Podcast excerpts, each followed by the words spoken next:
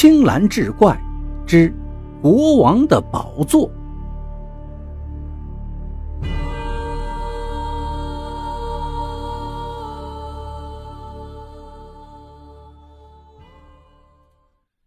日子一天天的过去了，眼看外省的叛军越来越逼近了首都，可凯维尔工作间的那扇门还是一直紧紧关闭着。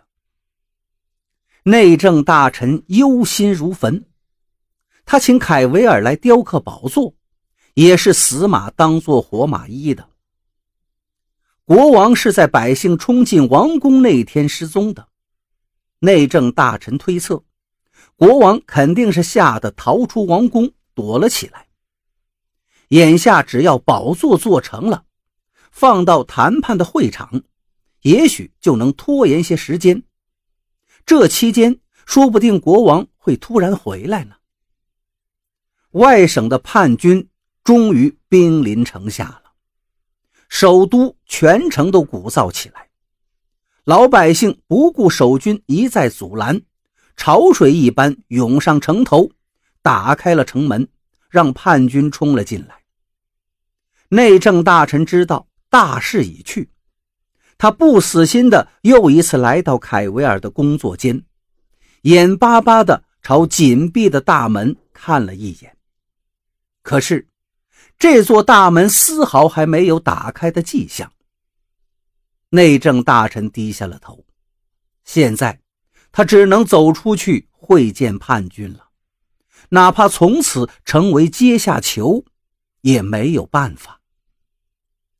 就在内政大臣心灰意冷地向外走去时，他猛然听到身后吱呀一声，回头一看，工作间的门打开了。虽然看不到凯维尔的身影，可是内政大臣已经清晰地看到了一座高大的宝座。这座宝座足有两米多高。椅背上镶嵌着象牙装饰的巨大国徽。内政大臣看着看着，双膝不由自主地跪了下去，嘴里喃喃道：“国王，我的国王啊！”这时，一双有力的大手扶起了他。内政大臣正恍惚间，却看到了凯维尔。含笑的眼睛，我的任务算是完成了吧？凯维尔的话让内政大臣清醒了过来，他又看了一眼宝座，立刻胸有成竹的下令向叛军传话，他要代表国王和叛军谈判。叛军很快回应了，不跟内政大臣谈，要谈的话。必须是国王亲自出面，而此话也正中内政大臣下怀。他让人火速安排会谈地点，又如此这般的嘱咐了一番。到了约定的时间，内政大臣神采奕奕地走进会谈大厅。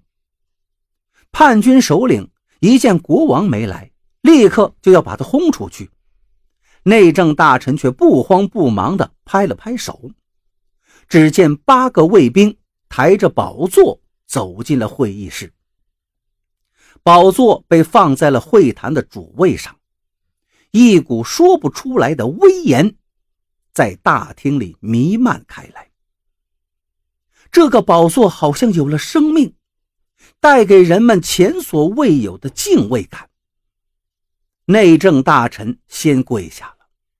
紧接着，几名叛军将领也跪下了，连声高呼“国王万岁”。接下来的谈判轻轻松松，叛军毫不犹豫答应了退兵。他们连国王的面也没见着，就被一把椅子给收服了。接下来，内政大臣命令士兵护卫着宝座。在首都的大街小巷游行三天，叛乱的百姓们都被宝座征服了。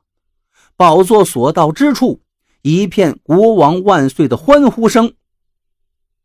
凯维尔迷恋地看着自己一刀一刀雕刻出来的作品，心里充满了喜悦。这时，一个醉汉光着上身，踉踉跄跄地从人群里走了过来。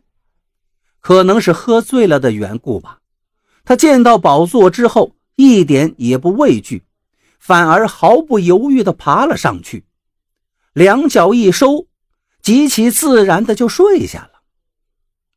凯维尔怒不可遏地瞪着那个人，这个宝座连国王都还没坐过呢，怎么能让一个醉汉去睡觉呢？愤怒中，他感到了宝座正在散发出强大的魔力，似乎在命令自己：“快，快把这个亵渎王权的流浪汉干掉！”凯维尔突然像着了魔似的，拿起刻刀一划拉。锋利的刀刃立刻划开了醉汉的脖子。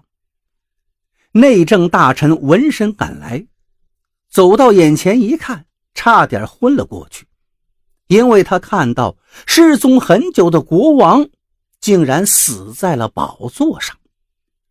这、这、这是怎么回事啊？内政大臣惊叫起来。凯威尔也愣住了，什么？这个醉汉竟然是国王吗？难怪只有他没被宝座的威严征服。凯威尔傻傻的呆在原地，正要开口解释，内政大臣突然低声阻止了他：“别声张，只要有宝座在，有没有国王又有什么区别呢？”是啊，一个昏庸的国王。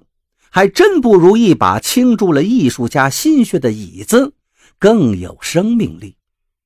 凯维尔陷入了沉思。